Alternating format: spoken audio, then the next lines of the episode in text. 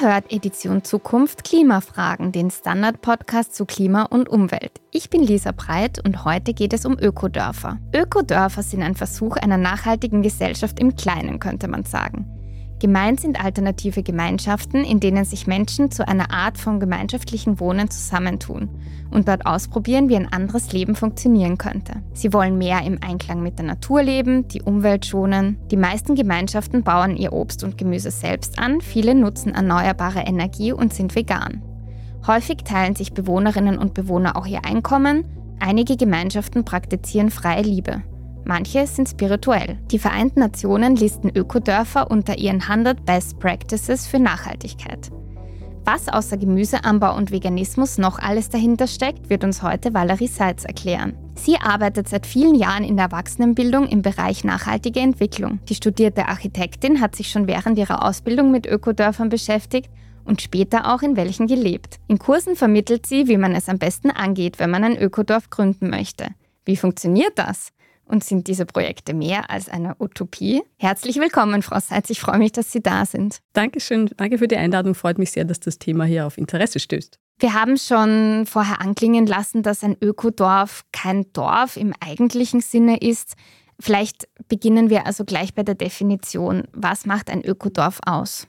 Ja, das ist ein guter Punkt. Definitionen sind wichtig. Das Dorf verweist eigentlich darauf, dass es darum geht, eine Umgebung zu schaffen und gemeinsam zu kreieren und immer wieder weiterzuentwickeln, die eigentlich alle Funktionen eines Dorfs abdeckt. Wenn man sich jetzt ein klassisches Dorf, das noch traditionell funktioniert, vorstellt, dann ist eben der Tat Lebensmittelproduktion drin, technische Sachen, soziale Aspekte, also jeweils Räume dafür und Menschen, die sich damit auskennen. Eine vielleicht knackige Definition von Ökodörfern ist eine Gruppe Gleichgesinnter, die ihre Vision eines nachhaltigen Lebensstils aktiv umsetzen und so zum lokalen und globalen Wandel beitragen. Und da steckt eben auch schon drinnen das Lokale und Globale, dass es sowohl um eine Vernetzung geht im größeren Sinne, also über den eigenen Tellerrand hinaus, als auch eben im Inneren sozusagen zu arbeiten und zu wirken. Und Sie haben in unserem Vorgespräch auch schon gesagt, dass es unterschiedliche Ausgestaltungen gibt von Ökodörfern, von bis. Wie kann man sich das vorstellen? Ja, vielleicht muss ich noch einen zweiten Begriff reinbringen, nämlich die Co-Housings. Das ist eine, ein, auch in Österreich eine sehr starke Bewegung. Es gibt viele Co-Housing-Projekte nimmt auch zu, ist sehr schön spannend. Co-Housing ist sozusagen ein bisschen eine leichtere Version von einem Ökodorf. Da ist schon viele von den Qualitäten drin.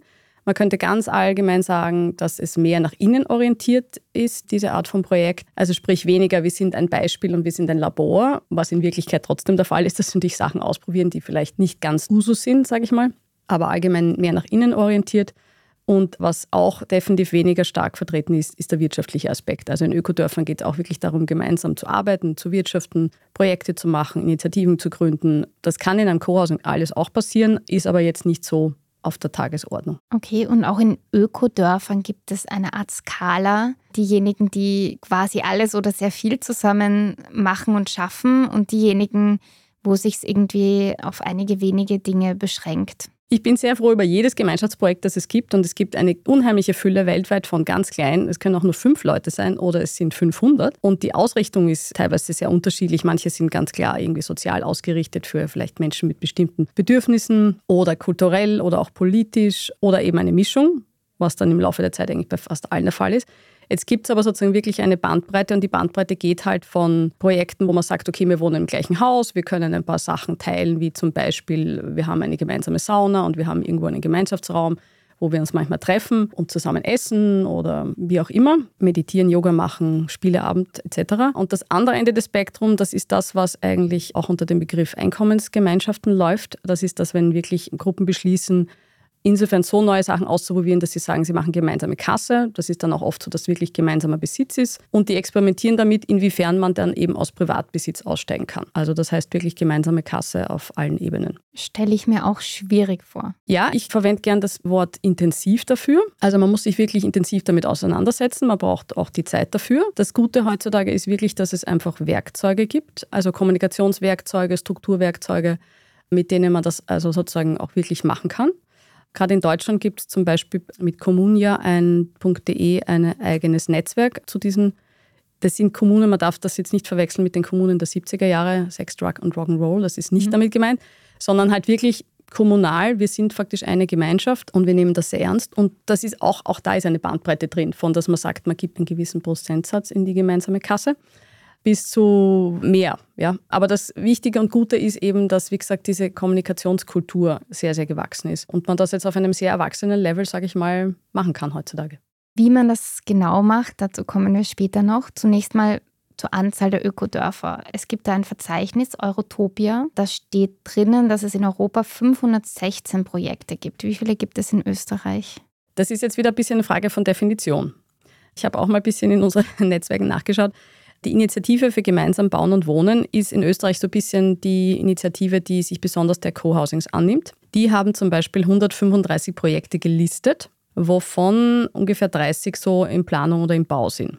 Das heißt, dann kommen wir auf ungefähr 100 Projekte, die in ihrer Datenbank haben, als sozusagen aktiv schon existent. Wenn man jetzt sagt, wie viele Ökodörfer gibt es, dann ist es ein bisschen eine Diskussionsfrage. Sagt man jetzt, wenn da fünf Leute auf einem Hof gemeinsam wohnen, leben und wirtschaften und damit eigentlich viele von diesen Themen des Ökodorfs abdecken, dass man dann sagt, das ist eigentlich eine Mini-Ökodorf-Initiative. Wenn wir das so sehen, dann sind es natürlich einige. Wenn wir jetzt sagen, ein Ökodorf muss eine gewisse Größe haben, damit da auch viele verschiedene Funktionen abgedeckt sind, dann haben wir eher nur ganz wenige. Also Deutschland hat viel mehr ist auch bekannt, da ist auch eine sehr starke Szene, da ist auch Gen Deutschland, das eben das deutsche Netzwerk an Gemeinschaften vertritt, hat einfach eine längere Liste an wirklichen Ökodörfern, weil es da einfach viele große Projekte gibt. Das spielen viele Faktoren mit, inklusive dem Immobilienmarkt, ob man überhaupt große Liegenschaften irgendwo erstehen kann. Also es ist kein Zufall, dass es viele große Gemeinschaften in Ostdeutschland gibt, weil dort einfach zu einem gewissen Zeitpunkt einfach große Liegenschaften zur Verfügung standen. Welche Menschen leben in Ökodörfern? Was sind ihre Sehnsüchte?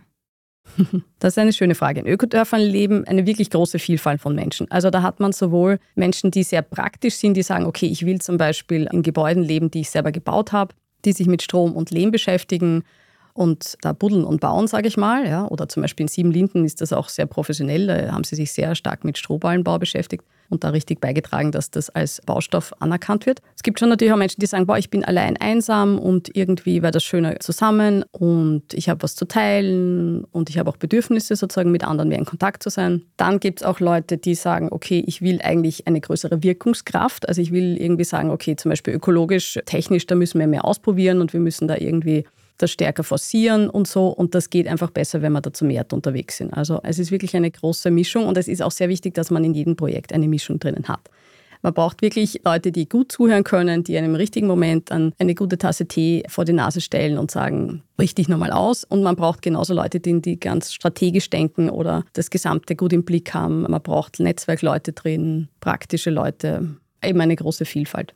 Wir haben vorher gesagt, dass Ökodörfer auch eine Art Experimentierlabor der Nachhaltigkeit sind. Was macht sie denn nachhaltig? Nachhaltig macht sie, dass es um einen ökologischen Lebensstil geht, ist einfach praktisch die Basis. Wie das in jedem Projekt ausschaut, kann nochmal unterschiedlich sein, aber es geht wirklich ganz oft einfach mal um Reduzieren. Das kann zum Beispiel sein Reduktion von Wohnfläche, dass zum Beispiel Wohneinheiten, selbst wenn die relativ klassisch mit Wohnzimmer, Schlafzimmer, Kinderzimmer sind, trotzdem einfach viel kleiner sind. Das kann sein die Reduktion von einfach auch Dingen. Also man braucht eigentlich auch weniger. Ja. Es muss nicht jeder ein Zelt haben, weil wenn 10 von 50 ein Zelt haben, die Wahrscheinlichkeit, dass alle gleichzeitig zelten wollen, ist gering. Man kann auch so Dinge teilen, natürlich wie Autos, Carsharing. Also eigentlich ist es nach oben hin offen, was alles geteilt wird und getauscht wird und gemeinsam genutzt wird. Wichtig ist schon, dass man immer schaut, dass es Verantwortliche dafür gibt. Also dass man klar hat, wer nutzt was wie wo, dass das sozusagen nicht, nicht nicht ein bisschen zu wild und keiner fühlt sich zuständig. Das, aber wie gesagt, das funktioniert gut und man muss manche Dinge muss man immer wieder ansprechen und so. Was sie auch noch nachhaltiger macht, ist natürlich, wenn es jetzt Gemeinschaften sind, die eben nicht in der Stadt sind, dass sie dann vielleicht wirklich auch ihre eigene Landwirtschaft haben und wirklich selber Nahrungsmittel anbauen. Wenn man in der Stadt ist, kann man natürlich immer noch kooperieren mit Produzenten und Produzentinnen. Und natürlich, das ist dann der große Unterschied auch zwischen Ökodorf und Co-Housing,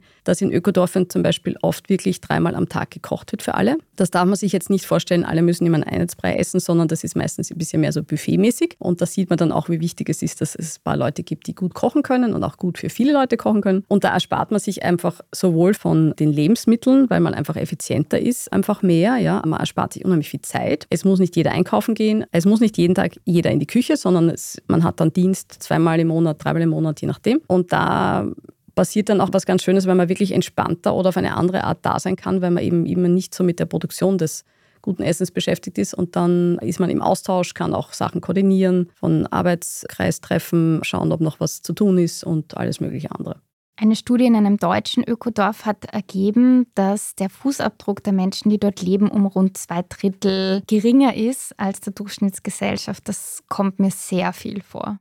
Ja, es ist viel, aber es ist auch einfach, wenn man sich die Summe an größeren und kleineren Schritten vorstellt, dann macht es das wirklich aus. Also wenn man wirklich sagt, dass am Land gerade, also da sprechen Sie jetzt sieben Linden wahrscheinlich an, wenn man schaut, dass am Land meistens jeder ein Auto hat, im konventionellen Setting in einem Ökodorf wie Siebenlinden wahrscheinlich nur jeder Vierte ein Auto hat oder noch weniger vielleicht. Wenn man sich dann anschaut, dass die dort einfach wirklich ganz auch kompakt leben, also gerade auch am Land, sind ja doch meistens große Häuser mit noch Zusatzgebäuden hier und da und riesige Garagen, also die Garagen manchmal größer als die Häuser gefühlt, ja. Also dann summiert sich das einfach und es kommen auch so Dinge dazu wie, also ich sage jetzt nicht, dass nie irgendjemand aus einem Ökodorf fliegen wird, aber es wird sicher nicht jemand sich denken, ah, jetzt ist Ostern, na, fahren wir doch mal geschwind dorthin oder nehmen wir geschwind den Flieger nach New York oder so. Das ist einfach eine andere Haltung auch, die sich halt durchzieht und wie gesagt, sich das alles dann summiert. Und sie haben ja in der Studie auch dann auch analysiert geschaut, wo sie noch mehr selber tun könnten. Und das ist einerseits schon, also es ist nicht so, dass alle vegan sind, zum Beispiel im Siebenlinden sind sie nicht ausdrücklich alle vegan. Und da haben sie gesehen, okay, ein Teil des Fußabdrucks, den sie noch reduzieren könnten, wäre eben entweder vegan oder zu sagen, sie essen noch weniger Fleisch und schon immer noch die Mobilität. Weil sie haben zum Beispiel in dem Projekt nicht eine eigene Schule, das heißt, sie sind schon zwar dann immer zu mehr, also fünf Kinder dorthin, drei Kinder da, aber sie sind da schon noch unterwegs, zum Beispiel die Kinder in die Schule zu bringen und eben, weil man auch schauen muss, wo man sozusagen erwerbstätig sein kann, gibt es da schon noch einen gewissen Mobilitätsfaktor, den man theoretisch auch noch reduzieren könnte. Muss man dann irgendwann schauen, wie weit es dann noch, also einerseits mit Lebensqualität zu tun hat und andererseits ist ja gerade, wenn so ein tolles Projekt wie Sieben Linden ist ja voll wichtig, dass die Leute dann auch woanders hinfahren und dort Kurse geben und Beiträge machen. Sie haben selbst in einem Ökodorf gelebt im Ausland oder in mehreren, glaube ich sogar. Wie war Ihre Erfahrung dort? Ja, ich habe in zwei Gemeinschaften gelebt, in On the Farm in Tennessee. Das ist eins von diesen wirklich großen Ökodörfern. Die waren in den 70er Jahren sogar mal so groß, dass es 1200 Leute waren. Als ich dort war, waren es nur 200. Und dann habe ich eine Zeit lang gelebt in einem ganz kleinen Projekt in Mexiko, in Huehuecoyotl. Das war eher mehr so wie eine kleine Künstlerenklave. Und was ich dort mitgenommen habe, ist einfach auch diese wunderschöne Verwebung von Leben, Arbeiten, alles Wirken, alles gleichzeitig oder gleichzeitig alles, ja, alles gleichzeitig da. Sprich, an einem Tag hat man irgendwie ein schönes Gespräch mit jemandem, macht irgendwo sinnvolle Arbeit, äh, Projektarbeit vielleicht, gibt vielleicht irgendwo einen Kurs, baut an einem Haus irgendwo mit und am Abend sitzt man ums Lagerfeuer. Also das klingt zwar jetzt irgendwie vielleicht ein bisschen romantisch, aber es war auch so, ja. Es ist auch viel Arbeit und es ist auch intensiv, wie gesagt. Von dem her ist es sehr wichtig, diese Balance zwischen individuellem Raum und Gemeinschaftsraum zu finden und da gut drauf zu schauen. Aber ansonsten ist es einfach urspannend und inspirierend. Und gerade diese Projekte, also das Projekt in den USA, das war ja sehr offen. Da sind sehr viele Leute vorbeigekommen, die sich interessiert haben. Und das war einfach, also wie soll ich sagen, da kam die Welt vorbei. Also die Leute in der Gemeinschaft waren schon spannend. Also die haben einen Pocket-Geigenzähler entwickelt, den man sogar rekalibrieren kann. Ja, das ist jetzt nicht das, was man denkt, was aus dem Ökodorf rauskommt. Sie haben einen eigenen Buchverlag, sie haben ihr eigenes, bis heute sagen sie ihr eigenes Soja und Tofu. Also es war einfach sehr vielfältig und man hat einfach gesehen, dass wenn viele Leute zusammenwirken, dass da Tolles dabei rauskommen kann. Und das finde ich bis heute sehr faszinierend. Warum sind Sie weggegangen? Also die USA, das hatte mit Visumsgeschichten zu tun und dann hat es mich eben nach Mexiko verschlagen. In Mexiko, das war eine entzückende Gemeinschaft, eben auch sehr künstlerisch und kreativ ausgerichtet. Also da gab es Dichter und Filmer und Fotografen und Poeten und Schamanen und etc. etc. Aber es war schon ein bisschen eine, sage ich mal, alte Gemeinschaft. Also da war einfach, da muss man auch sagen, dass mittlerweile sage ich auch, dass ein Projekt eigentlich nicht mehr bis in Ewigkeit bestehen muss, sondern dass alles einfach seine Phasen hat und manchmal wird es auch sozusagen ruhiger und dann wird es aktiver, je nachdem, ob Leute dazukommen oder wieder weggehen und so. Und da hängt es dann manchmal davon ab, zu welchem Zeitpunkt man dort auftaucht oder so. Und in dem Sinn war es dann ein bisschen einerseits mir zu ruhig und andererseits, ich bin das nach Mexiko, das hat sich so ergeben, weil ich bei Gaia University, einem sehr progressiven Bildungsinitiative mitgemacht habe, die dort die Basis hatten. Und an irgendeinem Punkt war dann, na, ich glaube, ich will doch wieder zurück nach Europa. Jetzt machen wir eine kurze Pause und dann erfahren wir von Valerie Seitz, wie man es am besten angeht, wenn man ein Ökodorf gründen möchte. Und wir besprechen auch, ob die Gemeinschaften mehr sind als eine Utopie. Frisst die Inflation mein Erspartes auf? Soll ich mein Geld in Aktien stecken? Und wie funktionieren eigentlich Kryptowährungen? Im neuen Standard-Podcast Lohnt sich das? sprechen wir über alles rund ums Thema Geld und Geldanlage wie man in Aktien investiert und was genau hinter einem NFT steckt. Im Gespräch mit ExpertInnen gehen wir jede Woche diesen und vielen weiteren Fragen auf den Grund. Lohnt sich das? Der Standard-Podcast über Geld. findet ihr auf der Standard.at und überall, wo es Podcasts gibt. Frau Seid, Sie geben jetzt auch Kurse für Menschen, die Ökodörfer gründen möchten. Was würden Sie sagen, ist für den Anfang das Entscheidende? Mehrere Dinge sind wichtig. Das eine ist absolut wichtig, sich reale Beispiele anzuschauen möglichst verschiedene, Stadt, Land, Groß, Klein, Neue schon länger unterwegs. Das ist sehr, sehr wichtig, auch nach Möglichkeiten in verschiedenen Rollen, also auch mal irgendwo mitarbeiten und nicht nur immer die Führung mitmachen, sozusagen von verschiedenen Perspektiven das betrachten. Und das andere, und das ist auch der Grund, warum ich den Kurs gebe und was ich dort versuche, ist so ein bisschen diese Basisfragestellungen, die bei so einem Projekt da sind, zu beleuchten und zu schauen, was gibt es da für Lösungsmöglichkeiten und was gibt es da für Ebenen, auf denen man sich Lösungen überlegen muss. Dass man ein bisschen so eine Struktur auch hat eigentlich, weil wie gesagt, ein Ökodorf, das ist im schönen eigenen Sinne was Komplexes, aber da geht es eben darum, dass diese verschiedenen Ebenen aus, wie bauen wir, was für eine Technik wenden wir an, wie gehen wir mit dem Land, mit dem Ökosystem um, wie gehen wir miteinander um und wie wirtschaften wir, dass das sozusagen zusammenkommt im gesunden Sinne. Wie stellt man das Geld auf? Wie stellt man das Geld auf? Das ist mittlerweile nicht mehr das große Problem, sage ich mal. Es hat viel mit Netzwerken zu tun. Also es ist viel Geld da und Menschen denken sich, okay, ich will das eigentlich in was investieren, wo ich vielleicht die Menschen kenne und wo ich das Projekt kenne und wo das irgendwie real ist und nachvollziehbar.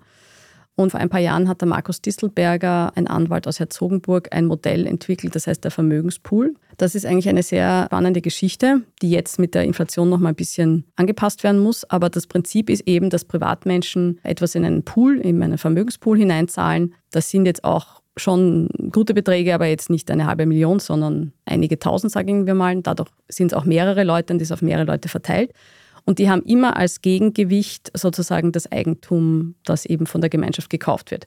Das heißt, man ist insofern eigentlich sehr abgesichert, was einfach was, es ist einfach sehr realistisch und sozusagen physisch zum Angreifen, wo das Geld ist. Also nicht auf der Bank, wo ich keine Ahnung habe, wo es eigentlich ist, sondern ich kann faktisch mir die Liegenschaft anschauen und es ist eben durch die Liegenschaft auch abgesichert, das Geld. Also so gesehen, und das haben jetzt einige Projekte so gemacht, eben auch eine Million oder zwei Millionen Volumen. Also die Menschen geben ihr Geld tatsächlich dafür her. Ja. Was würden Sie sagen, vor welchen Hürden stehen die Menschen, die ein Ökodorf gründen möchten? Das sind verschiedene. Das eine ist schon auch sozusagen den richtigen Ort zu finden. Beziehungsweise manchmal hat man so das Gefühl, man muss zuerst den Ort finden und dann die Leute. Es kann beides passieren. Es kann zuerst passieren, dass man irgendwie sich auf die Suche begibt und Gemeinden anschreibt oder einfach rumfragt und dann auf einmal auf ein Grundstück kommt mit vielleicht sogar Bebauung drauf, das halt eine gewisse Größe hat. Und man sagt, aha, cool, super, und jetzt suche ich die Menschen. Oder es gibt die Dynamik andersrum, man sucht zuerst die Menschen mit denen man einfach gemeinsame Ziele hat, weil es einfach wirklich sehr, sehr wichtig ist, am Anfang diese Vision, diese gemeinsame Vision zu definieren. Und das darf einerseits sozusagen nicht zu eng sein, also nicht so, wir sind vegan und hier darf kein einziger Bissen Fleisch gegessen werden auf dem ganzen Grundstück. Mhm. Das kann man schon machen, aber das wird vielleicht verhindern, dass man irgendwelche tollen Leute dann nicht mit ins Boot kriegt. Ja? Einerseits, aber andererseits darf es auch nicht zu schwammig sein, sondern wenn man jetzt sagt, naja, wir werden halt ein bisschen was irgendwie ökologisch machen, dann ist das zu wenig. Ja? Also man muss irgendwie ein Bild skizzieren, womit die anderen, die dann potenziell dazukommen, was anfangen können und auch an das man sich später wieder zurückerinnern kann und schauen kann, aha, was haben wir denn damals aufgeschrieben? Und das ist dann so ein bisschen wie das Rückgrat, ein bisschen so, wie wenn man das Rückgrat definieren würde von einem Projekt. Was ist eine gute Anzahl für Menschen in einem Ökodorf? Hm, auf diese Frage würden wahrscheinlich verschiedene Leute verschiedenes antworten. Es hat beides seine Qualitäten. Ich habe auch kleine Gemeinschaften erlebt, die gut funktionieren und das hat eben die Qualität, dass man sich halt auch sehr nah ist und sehr gut kennt und viele Überlappungen hat und man vielleicht nicht diese, manche sind, Leute sind auch überfordert, wenn es 50 oder 100 Leute sind. Ja? Das hat eindeutig diese Qualität. Der Nachteil von einer kleinen Gemeinschaft ist halt, dass wenn da zwei Leute weggehen, die gerade vielleicht wichtige Treiber für Themen sind oder so, dass man dann Lücken hat. Ja? Wenn man jetzt eine große Gemeinschaft hat mit 50 oder mehr, dann hat man einfach eine fantastische Fülle, wie ich finde. Und dann ist es halt auch natürlich einfacher, wenn jemand mal sagt, boah, ich muss jetzt mal, was weiß ich, ein Jahr Pause nehmen, weil ich ein Buch schreibe oder ich gehe gerade in Karenz wegen Kind oder, oder, oder, oder. Oder ich würde mich gern mal in einer anderen Rolle ausprobieren und ich bin zwar immer im Finanzkreis, weil ich das gut kann, kann bitte jemand anderer das jetzt übernehmen. Ja? Also in einem großen Setting hat man da mehr Puffer. Es ist sowieso allgemein so, ich versuche das immer zu erklären, dass man eigentlich, wenn man gemeinsam in einer Gemeinschaft lebt, das ist nochmal eine andere Form von Beziehung, sage ich mal. Ja, also wir kennen Freundschaft, wir kennen Bekannte, wir kennen Kollegen, wir kennen Familie und eigentlich ist das noch einmal was anderes. Ja? Also man hat was Gemeinsames, definitiv einen gemeinsamen Weg, man lernt sich in Momenten kennen, was man vielleicht mit anderen Leuten nicht erlebt, ja. Auch intensiv und schön und auch schwierig und gut und alles und auch praktisch. Aber es ist eben nochmal eine andere Beziehung. Von dem her muss man jetzt nicht mit jedem von den 50 Leuten Best Friend sein. Also es ist nicht so, dass man mit jedem jeden Tag zehn Stunden verbringen möchten muss, sondern es ist eigentlich wichtiger, dass man dann auch die Qualitäten des anderen sieht. Vielleicht auch, weil jemand vielleicht sehr extrovertiert ist, denkt man sich super, wenn dann der Bürgermeister eine Anfrage hat, dann ist das die richtige Person, das nach außen zu präsentieren. Oder umgekehrt, wenn jemand vielleicht eher schüchtern ist, dann ist das halt für ein anderes Setting. Also es hat alles seine Qualitäten und kann da sein. Und in der Fülle ist es dann auch sozusagen, wenn irgendwas mehr gebraucht wird, kann man da leichter reagieren. Welche Charaktereigenschaften sollte man dann mitbringen, wenn man in ein Ökodorf einziehen möchte? Wenn man in ein Gemeinschaftsprojekt ziehen möchte, sollte man erstens einmal Offenheit haben, also sozusagen offen, dass Menschen einfach verschieden sind, verschiedene Charakter haben, verschiedene Dynamiken, verschiedene Bedürfnisse und eine gewisse Flexibilität mitbringen. Und auf der anderen Seite etwas, was sehr, sehr, sehr wichtig ist, nämlich, dass man sich eigentlich selber gut kennt und bereit ist, sich selber noch besser kennenzulernen, weil das wird man in einem Gemeinschaftsprojekt. Also man wird draufkommen, aha, jetzt habe ich da auf einmal ein paar ganz andere Leute, die ticken ganz anders, aha, jetzt realisiere ich ja eigentlich, wie ich da ticke, zum Beispiel in einem Arbeitskreissetting oder wo auch immer oder wie ich mit Lärm umgehe oder, oder, oder, oder. Also dieses wirklich sich selber gut kennen ist extrem wichtig. Wichtig ist auch die Architektur, sagen Sie. Was unterscheidet denn ein Ökodorf von einem herkömmlichen Wohnhaus? Also bei den großen Ökodörfern in Deutschland ist es eben auch so, dass da viel auch Selbstbau ist. Also dass Leute wirklich selber ihre Häuser bauen. Unter Umständen auch so, dass man eben sagt, man baut zuerst mal das und dann baut man wieder was, wenn man weiß, man braucht mehr. Also wenn entweder Kinder dazukommen oder man draufkommt, man hat andere Funktionen, die einen Raum brauchen. Also Selbstbau ist ein Thema natürlich nachhaltige Materialien, also eben so wie Stroh, Lehm, Holz etc. Was auch wichtig in der Architektur ist, ist verschiedene Arten von Räumen zu haben. Also was man sich ja klassisch vorstellt, okay, Gemeinschaftsprojekt wird es einen großen Gemeinschaftsraum geben. Stimmt natürlich, braucht man auch. Was aber auch ganz wichtig ist, sind Pufferräume und eigentlich sowas wie Multifunktionsräume, weil man dann draufkommt, also gerade bei großen Projekten, dass man dann draufkommt, aha, okay, es braucht einen eigenen Raum für Kinder. Eh klar, kommt man vielleicht drauf, na, vielleicht braucht man zwei Kinderräume, weil man vielleicht sehr viele kleine Kinder und dann vielleicht Jugendliche hat und die vielleicht unterschiedliche Bedürfnisse haben. Also das heißt, da würde man dann Räume brauchen, die man eben umwidmen kann. Klassisch sind natürlich auch Werkstätten gemeinsame oder Kreativräume. Manche, viele schöne Projekte in Österreich haben dann eben auch in der Tat eine schöne gemeinsame Sauna.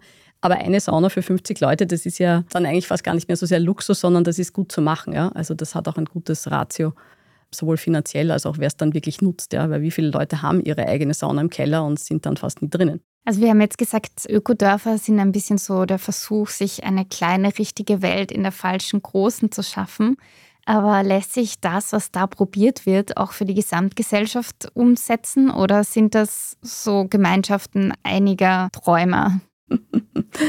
es braucht absolut Träume, aber in Wirklichkeit, man kriegt kein Projekt am Boden, wenn man nicht auch Praktiker dabei hat. Also jedes Projekt, was tatsächlich irgendwo steht, hat sowieso schon einmal eine gute Balance zwischen Traum und Praxis und Umsetzungskraft. Und in vielen von den Projekten steckt einiges drinnen, was man in der Gesamtgesellschaft brauchen könnte. Also dieses Sachen teilen, zum Beispiel, ein Mini-Beispiel in Pomali, wo ich gewohnt habe ein paar Jahre, gab es einfach eine Geschenkeecke, also alles, was man nicht mehr so brauchte und noch gut funktionstüchtig war, hat man dort abgestellt und dann hat es einfach wieder einen neuen Besitzer, neuen Besitzerin gefunden. Ja. Also das könnten wir in jedem Stiegenhaus haben, in jedem, was weiß ich, Schule, Kindergarten, in jedem Büro könnte man sowas haben. Also vieles, was da ausprobiert wird, genauso das Carsharing, also gibt es ja eh auch schon Plattformen. In Wirklichkeit tut sich auch gemeinschaftlich eh viel. Also wenn man genau drauf schaut, dann sind ja ganz viele Initiativen eigentlich die schon die Menschen zusammenbringen und die Menschen darin unterstützen, dass sie dann was Gemeinsames machen. Also auch eine Food Corp ist eigentlich eine gemeinschaftliche Aktivität. Die wohnen und leben jetzt nicht zusammen, aber sie kaufen gemeinsam Lebensmittel ein und verarbeiten sie manchmal auch gemeinsam, schauen sich die Produzenten gemeinsam an, helfen irgendwo mit und so. Also und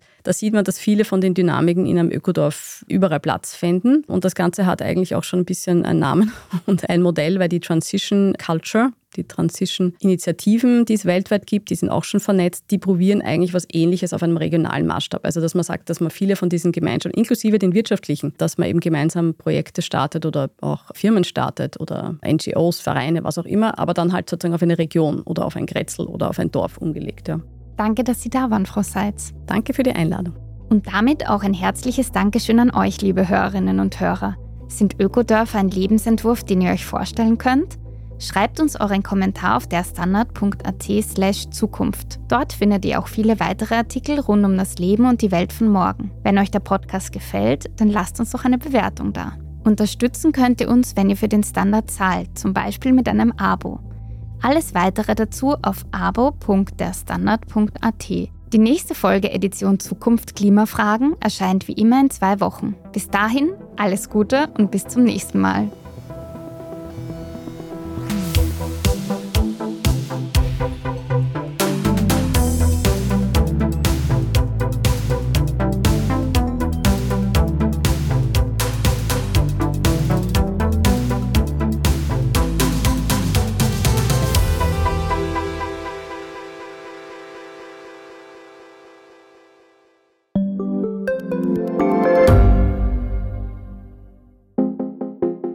Offene Beziehung. Wie funktioniert das? Und wie sieht eigentlich die Arbeit einer Domina aus? Was erlebt ein Arzt in einer Eifersuchtsklinik? Ich bin Nadja Kupser. Und ich bin Kevin Recher. Wir führen ehrliche Gespräche über Liebe und Sex. Beziehungsweise ist kein Thema tabu. Jeden zweiten Samstag eine neue Folge. Überall, wo es Podcasts gibt.